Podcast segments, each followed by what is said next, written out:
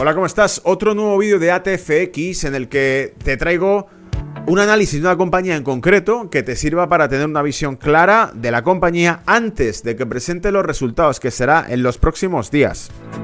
Estamos hablando de Nvidia. Nvidia presentará resultados, hay mucha especulación sobre cómo lo podría hacer. Eh, en términos generales, la evolución de la compañía ha sido brutal, buenísima. 2023 ha sido un año apoteósico para la compañía.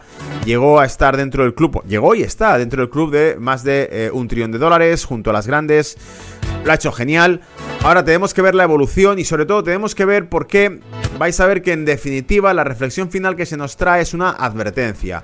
Por muy bien que lo esté haciendo, los ciclos de vida de estas compañías son cortos porque son tecnológicas. De nuevo, la broma que he hecho es no hablamos, no hablamos de Coca-Cola, no hablamos de McDonald's, hablamos de Nvidia. Es decir, los ciclos de vida de las compañías top en tecnología son mucho más cortos, son lo que en inglés llaman las uh, uh, dog years, uh, creo que es, ¿no? Eh, años de perrunos, ¿no? Años de perro, que son, eh, equivale, un año de Nvidia te equivale a 7 años de McDonald's, por ejemplo, ¿no? Cosas de estas, ¿no? Este tipo de bromas. Bien, ¿y qué ocurre? Que además tiene una altísima competencia y una altísima dependencia de ciertos sectores que ahora mismo están bastante delicados. Me estoy refiriendo a las cadenas de suministro de Asia, ¿vale? Venga, vamos al lío para no eh, aburrirte con contenido extra que no necesitas realmente. Bueno, lo primero es la historia de la compañía para que sepas de qué hablamos por si acaso no conoces la compañía, que imagino que la conoces, pero que quieras saber un poco más de ella. Fundada en los años 90, centrada básicamente en el procesamiento gráfico, en chips de procesamiento gráfico, eh, adquirió rápidamente en el año 99 con la GeForce 256, la tarjeta gráfica GeForce 256, eh, prácticamente una notoriedad increíble dentro del, mundo, dentro del sector del procesamiento gráfico. Eh, los siguientes años también continuó innovando y durante los últimos años lo que ha hecho ha sido meterse en más jardines, en nuevos negocios, como es por ejemplo la inteligencia artificial, el procesamiento gráfico también para la navegación, navegación, navegación eh, autónoma de vehículos y que probablemente sea una fuente de ingresos para los coches eléctricos del futuro, los robots, que eh, los taxis robots y toda esta historia que a Elon Musk le encanta hablar, ¿vale? Estados financieros y resultados. Tenemos por aquí los resultados que te he ido recopilando, ¿vale? Eh, una evolución consistente, muy buena en resultados. Te decía por aquí, el reporte que ha tenido es de 3 billones, lo que lleva de año, 3 billones de dólares hasta el Q3 de 2023. Vamos a ver cómo termina ese Q3 de 2023. Anualizado 22% más de un año a otro y con un resultado neto, o sea, un net income, un ingreso neto de casi 900 millones de dólares, que sería un 16% más que el año anterior. Una auténtica bomba, 3.000 millones de dólares, 22% más que el año anterior y en beneficio neto o ingreso neto, eh, casi 900 millones, ¿vale? Te pone aquí el, crecimiento eh, marginal bruto de la compañía, es del 62,2%, tiene una deuda también bajísima. Fíjate, los ingresos del Q2 que presentó doblaban el revenue, un 50% de margen operativo más elevado, y eh, provocaron ese rally alcista del 13%. El Q2, eh, la presentación del Q2 era tan espectacular el resultado, doblando de nuevo, te repito, doblando el beneficio y consiguiendo además un margen operativo del 50% de ganancia. O sea que nada, se, volvieron locos los uh, inversores con esta compañía. Sin embargo, te dice, sin embargo, the stock is almost 20% lower. Desde entonces ha caído casi un 20% desde aquel pico. Luego veremos los gráficos que he traído al final para que tengas precios ricos y calientes que seguir, niveles de precio clave, ¿vale? Que vigilar. Y bueno, te decía también por aquí teníamos el revenue se ha doblado, sí. El ajuste de dividendo expandido, dice, pasó de 51 céntimos a 2,70 dólares por acción. Brutal, ¿eh? Y además Seeking Alpha también tenía, porque toda esta información te la he ido sacando a través de varios reportes de Seeking Alpha, te pone que eh, han tenido 37 revisiones al alza de su dividendo y cero en negativo en los últimos 90 días. 37, no 5, no 6, no 4, no 2.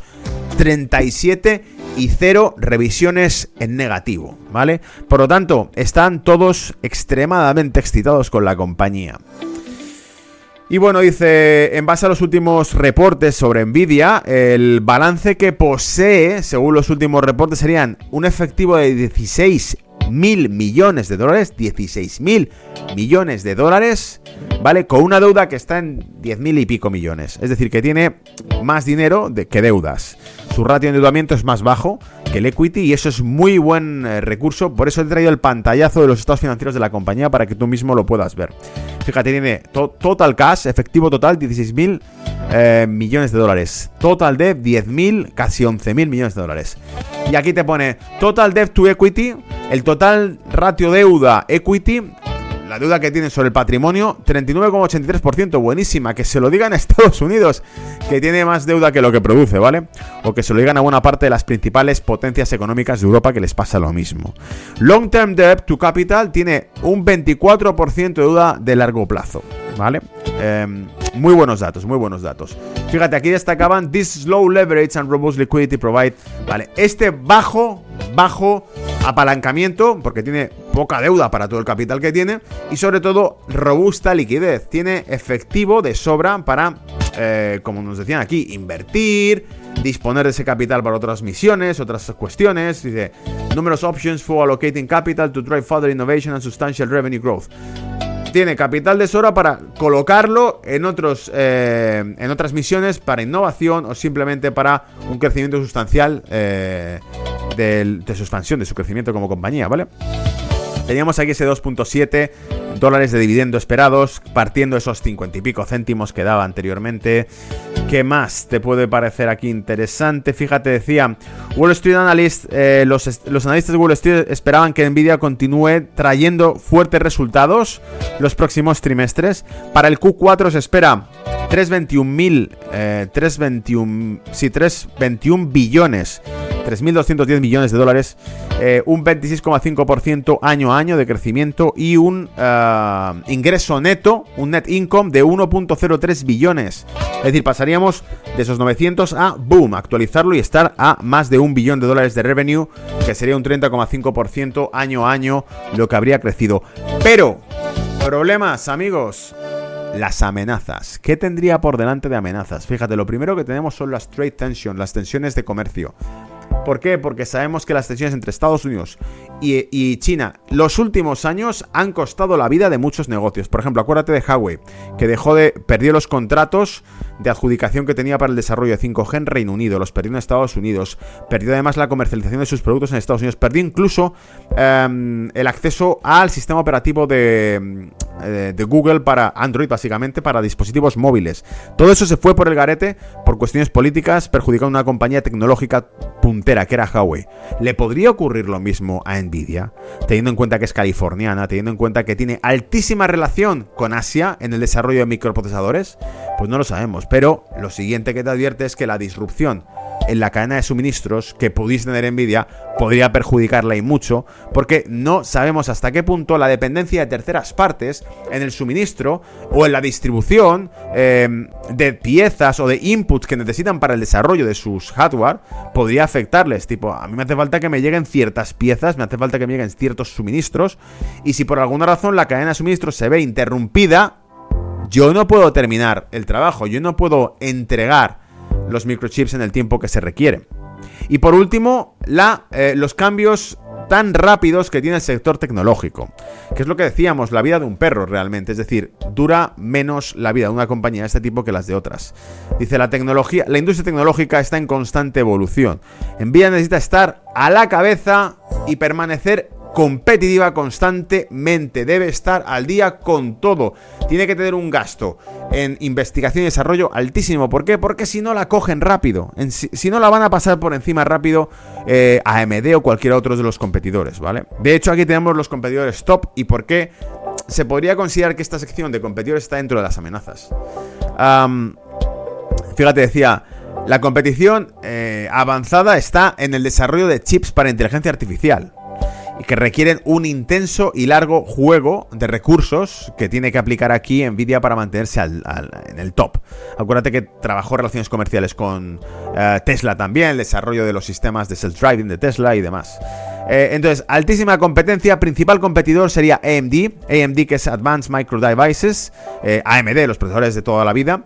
Eh, mejor desarrollo gráfico que Intel, aunque Intel también empezó a crear ciertos microprocesadores para desarrollo gráfico, pero el que principalmente creaba, lo tenemos ahí, Radeon Graphics AMD, es la principal liga que compite con Nvidia. ¿vale? Y te dice AMD produce también GPUs, es decir, Graphic Producer Units, además de CPUs. Em, dice, y otros productos semiconductores eh, y es el mayor competidor de Nvidia. Sin embargo, Intel dice, Intel lidera la producción de CPUs, de procesadores para equipo, no de gráficos, sino procesadores eh, de CPU, no de GPU. Y dice, y también tiene es un jugador significativo, importante dentro de la inteligencia artificial y de los dispositivos para la conducción de vehículos autónomos. Intel proporciona tecnología para mm, que los coches se conduzcan solos, solitos, ¿vale? Eh, más cosas. Em, es ahí donde precisamente quiere Nvidia expandir su presencia. Por lo tanto, tiene que competir con Intel. Pero no solo con Intel, entra de cabeza en competición con Google, que es la mayor o el mayor jugador de inteligencia artificial del mercado, con sus TPU, que son los Tensor Processing Units, eh, y que son la principal amenaza para el desarrollo en inteligencia artificial de Nvidia. ¿Vale? Así que lo tenemos Intel y Google eh, Intel estaría entre AMD y Google. Intel sería un híbrido, competiría en, procesadores con, Nvidia eh, y en inteligencia artificial. AMD sería el principal competidor de procesadores gráficos. Intel estaría entre competencia, con procesadores y competencia con desarrollo de inteligencia artificial. Y por último, Google sería el que estaría compitiendo 100% en la liga en la que quiere entrar eh, Nvidia a tope, que es en la inteligencia artificial. Eh, proyectos últimos que tiene la compañía. Tenemos Ampere, para empezar. Ampere o Ampere, eh, como lo quieras llamar, es la arquitectura de GPU que se estaría desarrollando, que se pretendería lanzar eh, este mismo año ya. Y, con Ampere lo que conseguiría sería optimizar el rendimiento de las tarjetas gráficas. Sería como la arquitectura nueva. También habría adquirido parte de la arquitectura de ARM, que la tenemos también aquí, y que básicamente es la que se desarrolla casi todos los proyectos o procesamientos de gráficos está en ARM. Eh, tenemos también los proyectos que tiene para la conducción autónoma de vehículos. Dice, está liderando el mercado de conducción autónoma de vehículos y su propia plataforma de conducción que podría dar, eh, por decirlo así, eh, Autonomous Driving Technology, tecnología de mm, conducción propia a muchas cadenas de vehículos eléctricos, Volkswagen, General Motors, o bien cogen los sistemas de navegación de Tesla, o tienen que recurrir a Nvidia para desarrollar los suyos propios, ¿vale? Y Omniverse, que lo tenemos aquí, sería esa plataforma de inteligencia artificial 3D que se crea no con propósitos de usuario retail, sino con propósitos de usuarios industriales, es decir, de creación de proyectos y de análisis de proyectos, una plataforma de proyectos industriales, de arquitectura, donde puedes trabajar directamente y que ha creado Nvidia. Es decir, aplicación gráfica a tope, ¿a qué? A proyectos de construcción o de producción industrial, ¿vale? En conclusiones, lo mismo, muy buena proyección, súper fuerte la compañía extremadamente fuerte, lo ha hecho muy bien, ha incrementado mucho sus ingresos, ha tenido un sprint brutal en bolsa. Sin embargo, ¿qué pasa? Se está desinflando. ¿Y cómo lo explicas? ¿Cómo explicas que se está desinflando? Pues amigos, la única explicación posible es que las expectativas se van reduciendo, que la vida de una compañía llega a su fin y que en este caso esta compañía lo ha hecho muy muy bien y el problema está en que ser el número uno le cuesta mucho esfuerzo. Entonces, ¿qué probabilidades tenemos en que vuelva a hacer otro, otra evolución legendaria como la que ha hecho? Pues son pocas eh, que la repita. ¿Por qué? Porque cada vez es más competitivo el mercado. Es difícil que pueda repetir esto. Lo cual no quiere decir que no sea imposible o que, no, o que sea imposible. Quiere decir más bien que tenemos que tener precaución, no esperes un rally extremadamente alcista en la compañía, pero sí podría ser, pienso yo, uno de los mejores activos que mantener en cartera, porque desde luego la compañía lo ha hecho bastante bien y porque es una compañía puntera. Por lo tanto, sector tecnológico, compañía puntera y que en vista del eh, futuro, lo comentaba esta misma mañana, fijaos, el crecimiento de la producción industrial tecnológica de Estados Unidos va muy por delante del crecimiento de la producción industrial a secas. Por ejemplo, el sector de automoción de vehículos, de motores, está prácticamente parado en Estados Unidos, no crece. Y sin embargo, el tecnológico crece muchísimo. Por lo tanto, estáis en una top dentro del sector más top de Estados Unidos. De ahí a que vaya a ocurrir otra fantástica aventura es complicado, ¿vale? Los gráficos, por último, aquí los tienes, largoplacistas. Fíjate qué buen recorrido hizo desde el verano. Te lo voy a poner en pantalla completa para que lo veas bien, ¿vale? Desde el verano, fíjate qué magnífico recorrido te hizo. ¿Puedo utilizar aquí eh, pizarra o algo? A ver, deja que mire. Sí puedo, ¿no? Vale, highlighter, aquí está. Fíjate, desde el verano eh, de 2022 cogió algo de fuerza aquí. Entramos en 2023 y fíjate el sprint que ha hecho. Boom. Pero eso sí, al llegar el verano es cuando se, estanca. Llega, nos pasa de los 500 dólares poco, pasa un poco por encima de los 500 dólares y cae rápidamente. Y a partir de aquí canaliza entre 400 y 500 dólares. ¿Dónde estamos ahora? En 492 dólares a fecha de este vídeo. Eso quiere decir que cuando presente resultados, bien vemos una corrección que nos lleva a 440, 450 dólares, o bien vemos que rompe 500. Pero la cuestión está en que si rompe 500, amigos, habéis tenido ya en tres ocasiones rupturas de 500 que os han dejado con la miel en los labios, que luego se han caído. Así que si veis que rompe 500, esperad 2, 3, 4 sesiones para ver cómo se consolida el precio por encima de 500. No os fiéis con la primera ruptura de 500 que haga esta compañía, porque ya ha hecho 3. Si veis, por lo contrario, que hay, tras los resultados hay una corrección, tenéis precios muy jugosos a 4.40 o 4.50 de oferta. Es decir, a 4.40 o 4.50 dólares de acción, ofertas, cartel de ofertas, se compran. Fíjate, está tirado, regalado, bien. ¿Y qué podría pasar? Que a partir de ahí se dispara Gonzalo. Quizá no, quizá desde 4.40 o 4.50 incluso te llega a 4 a, 4 a 400 dólares la acción. Fijaros, aquí se ve más claro todavía. Zona pivote en torno a los 440 dólares. 440, 450 por aquí me muevo. Zonas de oferta, zonas para comprarla, zonas que están muy ricas. Pero ¿y si cayese? Bueno, pues si cayese tenemos otra oportunidad más, que son esos 400 dólares y que lo tenemos por aquí plagado todo en, de zona de soporte en la que en 400 también sería atractivo comprarla, ¿vale? Por debajo de 400 cambia por completo el escenario. Cuidado, cuidado, ¿vale? Mucho cuidado. Así que bueno, yo creo que está bastante bien descrito. Recuerda, no estoy aquí para decirte qué hacer con tu dinero. Si tienes intención de invertir en cualquier tipo de activo, lo mejor es que consultes con un asesor financiero primero. Ya sé que pienses que soy un auténtico máquina y que te tengo informado de todo, pero la ley nos obliga a que yo te diga que si quieres invertir, consulta con un asesor financiero antes eh, y no ah, lo hagas a la ligera porque implica riesgos y que tienes que conocer bien este terreno, ¿vale?